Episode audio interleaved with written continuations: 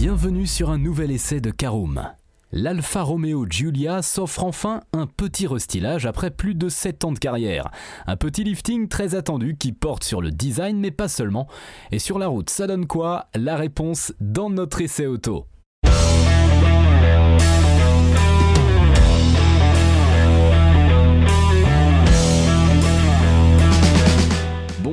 Bienvenue pour un nouvel épisode des essais de Caroom. Chaque mercredi, on vous partage nos expériences, avis et notes sur les modèles que nous essayons pour répondre au mieux à vos besoins sur l'automobile. Caroom, c'est un comparateur de voitures neuves, d'occasion et de leasing, mais aussi un guide d'achat qui vous accompagne et vous conseille dans toutes vos démarches automobiles. Bonjour à tous et ravi de vous retrouver cette semaine pour un nouvel essai auto consacré à l'Alfa Romeo Giulia.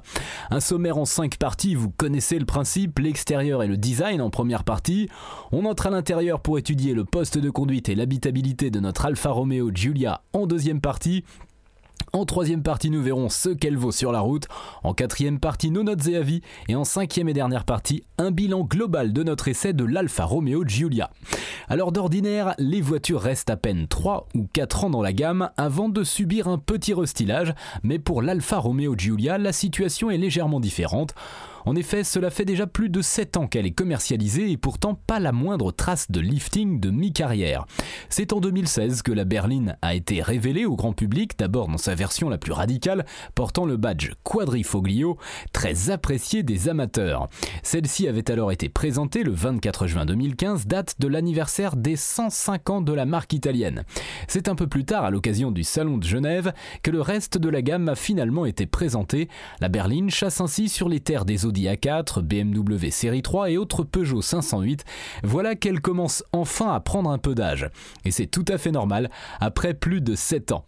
Pourtant, il est vrai qu'elle ne semble pas tellement avoir subi le passage du temps, alors que son design se veut tout à fait intemporel. D'autant plus qu'Alfa Romeo ne prévoit pas de nouvelle génération tout de suite, même si cela était au départ prévu. Sauf qu'entre-temps, le groupe Stellantis a vu le jour, fruit de la fusion entre FCA et PSA, ce qui a chamboulé tous les plans des différents constructeurs impliqués. Le planning a donc été intégralement revu et la firme italienne a finalement annoncé qu'elle deviendrait 100% électrique à partir de 2030. Un timing un peu trop court pour lancer une nouvelle génération tout de suite qui n'aurait donc pas été rentable? Alfa Romeo a donc pris la décision de reporter celle-ci et d'offrir à sa Giulia un petit repoudrage à la place. Il faudra donc patienter jusqu'en 2027 pour pouvoir arriver à cette nouvelle mouture zéro émission. Mais si cette nouvelle Alfa Romeo Giulia fait évoluer son style, quels sont les autres changements apportés par ce restylage tardif? La berline premium est-elle toujours aussi agréable à conduire au quotidien? Savoir, nous avons eu la chance de pouvoir en prendre le volant afin de la pousser dans ses retranchements et voir ce qu'elle vaut sur la route. Allez, je vous propose tout de suite de découvrir notre essai en commençant par la première partie, l'extérieur et le design de l'Alfa Romeo Giulia. Alors, ce n'est pas la seule voiture de la gamme à profiter d'un petit restylage, c'est en effet aussi le cas du Stelvio, avec lequel la berline partage beaucoup de points communs. Ainsi, les deux profitent notamment d'un faciès retravaillé. Bien évidemment, il ne faut pas s'attendre à des changements trop radicaux, puisque ceux-ci devraient plutôt arriver avec la prochaine génération. Néanmoins, rassurez-vous, les différences entre les deux versions sont bel et bien visibles, notamment au niveau de la partie avant. On découvre une signature lumineuse retravaillée qui offre à la berline un regard bien plus agressif qu'auparavant, sans trop en faire toutefois. Celui-ci puise alors son inspiration chez le Tonale et la superbe SZ Zagato, tandis qu'il profite désormais de la technologie Matrix selon la finition. On notera également l'arrivée de clignotants dynamiques, tandis que la calandre a elle aussi été légèrement redessinée. Elle profite en effet d'un traitement différent de l'ancienne version, sans changer radicalement comme le reste de la voiture. De profil, celle-ci n'évolue en effet pas d'un iota, alors qu'elle reste bien campée sur ses roues. À l'arrière, peu d'évolutions sont à noter, mais Alfa Romeo précise que le traitement des phares est légèrement différent entre la Giulia et le Stelvio, puisque les premiers optent pour une finition transparente, alors qu'elle est fumée sur le SUV. Un petit détail, mais qui fait tout de même la différence lors de ce retirage. L'ensemble demeure toujours aussi réussi, alors que la berline oscille entre agressivité et élégance grâce à ses lignes affirmées et son capot nervuré entre autres. Les dimensions n'évoluent quant à elles pas, avec une longueur de 4,64 m pour 1,86 m de large et 1,44 m de haut. Plusieurs teintes de carrosserie sont proposées dont le superbe bleu Misano. Allez, on passe à notre deuxième partie, le poste de conduite et l'habitabilité de notre Alfa Romeo Giulia. Dans la majorité des restylages opérés par les constructeurs sur leurs voitures, le poste de conduite évolue assez peu. Et c'est encore une fois le cas sur cet Alfa Romeo Giulia qui demeure très proche de l'ancienne version. Néanmoins, on note tout de même que le combiné d'instrumentation devient désormais numérique et se passe donc des aiguilles analogiques. Celui-ci possède une diagonale de 12,3 pouces et affiche toutes les données importantes pour la conduite. Il peut être personnalisé avec trois modes, connus sous les noms d'Evolved, Relax et Heritage, et est associé à un écran tactile qui conserve le même design que la précédente mouture.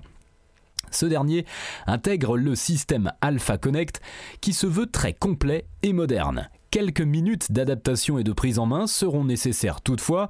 À noter qu'il est évidemment compatible avec Apple CarPlay et Android Auto, ce qui s'avère très pratique.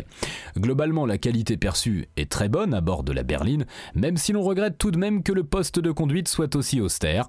En effet, nous aurions aimé un peu plus de folie, même s'il est possible d'opter pour un intérieur plus clair. Nous retrouvons des matériaux de bonne facture avec notamment du cuir pleine fleur qui recouvre les sièges. Ces derniers offrent par ailleurs un grand confort ainsi qu'un excellent maintien, tandis que les réglages électriques offrent une grande amplitude pour tous les gabarits. En revanche, les places arrière ne sont pas forcément les plus spacieuses de la catégorie, tant en ce qui concerne l'espace à la tête qu'aux jambes. C'est tout de même dommage pour une voiture qui a des ambitions de grande routière.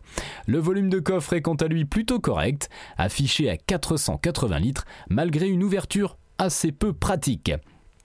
Allez, on passe à notre troisième partie. Voyons ce que vaut notre Alfa Romeo Giulia sur la route. Alors si de nombreux constructeurs, pour ne pas dire la grande majorité, ont décidé de tirer un trait sur les moteurs diesel, ce n'est étonnamment pas le cas d'Alfa Romeo. La marque croit encore à cette motorisation, qui n'a donc encore pas dit son dernier mot malgré sa mauvaise réputation. Ainsi, les clients qui opteraient pour une Alfa Romeo peuvent choisir le bloc 2,2 litres en version 160 et 210 chevaux. Il est également possible de privilégier l'essence avec le 2 litres de 280 chevaux que l'on retrouve également sur le Stelvio. Dans tous les cas, vous remarquez qu'il n'y a aucune trace d'électrification, pas même un système 48 volts et encore moins d'hybridation rechargeable ou non. Mais quelle est la raison de ce choix qui peut sembler assez étonnant de prime abord? Eh bien tout simplement car Alfa Romeo va passer au tout électrique à partir de 2027. Il ne serait donc pas bien utile de développer une technologie aussi coûteuse pour si peu de temps. Il faudra donc patienter jusqu'à la prochaine génération pour que la berline devienne 100% électrique. En attendant, nous avons donc choisi de prendre le volant de la version fonctionnant au gazole, une variante qui plaira notamment aux professionnels, aux gros rouleurs ou encore aux gestionnaires de flotte d'entreprise. Bien évidemment, cette déclinaison est moins silencieuse qu'une voiture zéro émission, alors que le 4 cylindres se montre un peu trop bruyant à notre goût au démarrage et lorsque l'on monte dans les tours. Néanmoins, l'un des principaux atouts de cette motorisation diesel reste son couple conséquent de 470 Nm ainsi que sa souplesse et son turbo qui assure des relances franches et dynamiques. Il faut également savoir que notre version d'essai est équipée de la transmission intégrale Q4 qui n'est pas permanente. Cela signifie que la répartition de la puissance varie en fonction des besoins et peut notamment être envoyée uniquement vers les roues avant dans certains cas. De son côté, la boîte automatique à 8 rapports est quant à elle très bien calibrée et les passages de rapports sont doux et effectué au bon moment. C'est d'ailleurs d'autant plus le cas lorsque le mode sport est activé, celui-ci offrant une meilleure réactivité de la voiture dans son ensemble. On aime également les grandes palettes au volant agréables à prendre en main. Si la berline n'a pas du tout vocation à être sportive, elle distille tout de même de très bonnes sensations de conduite et se révèle bien plus amusante que la plupart de ses rivales actuelles. Et cela, on le doit notamment à son châssis aux petits oignons qui nous rappelle celui de la 308 Peugeot de précédente génération. Ainsi, la voiture vire à plat et fait preuve d'une grande efficacité dans les virages. Euh, le train avant est quant à lui très incisif, tandis que l'arrière se veut légèrement joueur, mais juste comme il faut. Vous l'aurez donc compris, cet Alfa Romeo Giulia affiche un comportement globalement très plaisant ce qui la rend à la fois adaptée pour une conduite de tous les jours ainsi que pour les virées plus dynamiques. De plus, son freinage est également mordant et plutôt endurant, à condition cependant de bien appuyer sur la pédale. En réalité, seul le rugissement très présent du moteur diesel nous rappelle que nous ne sommes pas réellement au volant d'une vraie sportive, car son comportement le laisserait penser avec son agilité. Dommage que le diamètre de braquage soit un peu grand, on aime cependant le calibrage de l'amortissement, parfait compromis entre confort et dynamisme. La consommation est quant à elle raisonnable, avec une moyenne annoncée à 5,3 litres pour 100 km. Attention, car avec ses 148 grammes de CO2, la Giulia écope d'un malus écologique de 1276 euros à l'achat. Voilà, j'espère que ce petit tour vous aura plu. On passe à nos notes et avis sur l'essai de l'Alfa Romeo Giulia, quatre catégories en lice, vous connaissez le principe, avec une note sur 5 pour chacune d'entre elles. Esthétique, conduite, praticité, rapport qualité-prix. On commence par l'esthétique, c'est un 5 sur 5. Malgré son âge, la berline fait encore tourner les têtes comme nous l'avons vu durant notre essai. En conduite, c'est un 4 sur 5. Malgré un diesel bruyant, les sensations sont très convaincantes avec une vraie agilité. En praticité 4 sur 5 également, les passagers sont bien installés, même si le coffre reste encore un peu petit pour certains besoins. Enfin, en rapport qualité-prix 3 sur 5, avec un prix à partir de 47 450 euros, la Giulia est un peu chère, notamment de par ses lacunes technologiques. Voilà, c'est l'heure du bilan global de notre essai de l'Alfa Romeo Giulia. Si la berline accuse un léger retard sur le plan technologique en raison notamment de son âge assez avancé, elle compense par un comportement aux petits oignons, à la fois sain et amusant ce qui est très rare pour une voiture généraliste, d'autant plus avec une motorisation diesel. Car l'Alfa Romeo Giulia croit toujours en cette motorisation, au contraire de la plupart de ses rivales. Un bon point qui lui permet de se distinguer sur un marché très concurrentiel, même si les berlines sont aujourd'hui de moins en moins nombreuses au profit des SUV. Notre modèle d'essai tire son épingle du jeu avec d'excellentes prestations ainsi qu'un design toujours très flatteur.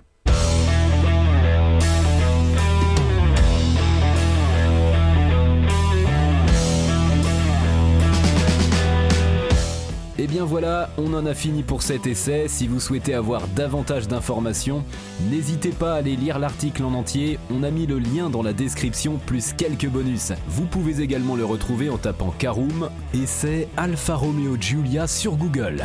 Et si vous avez encore des questions, vous pouvez laisser un commentaire sur l'article ou les poser sur notre forum.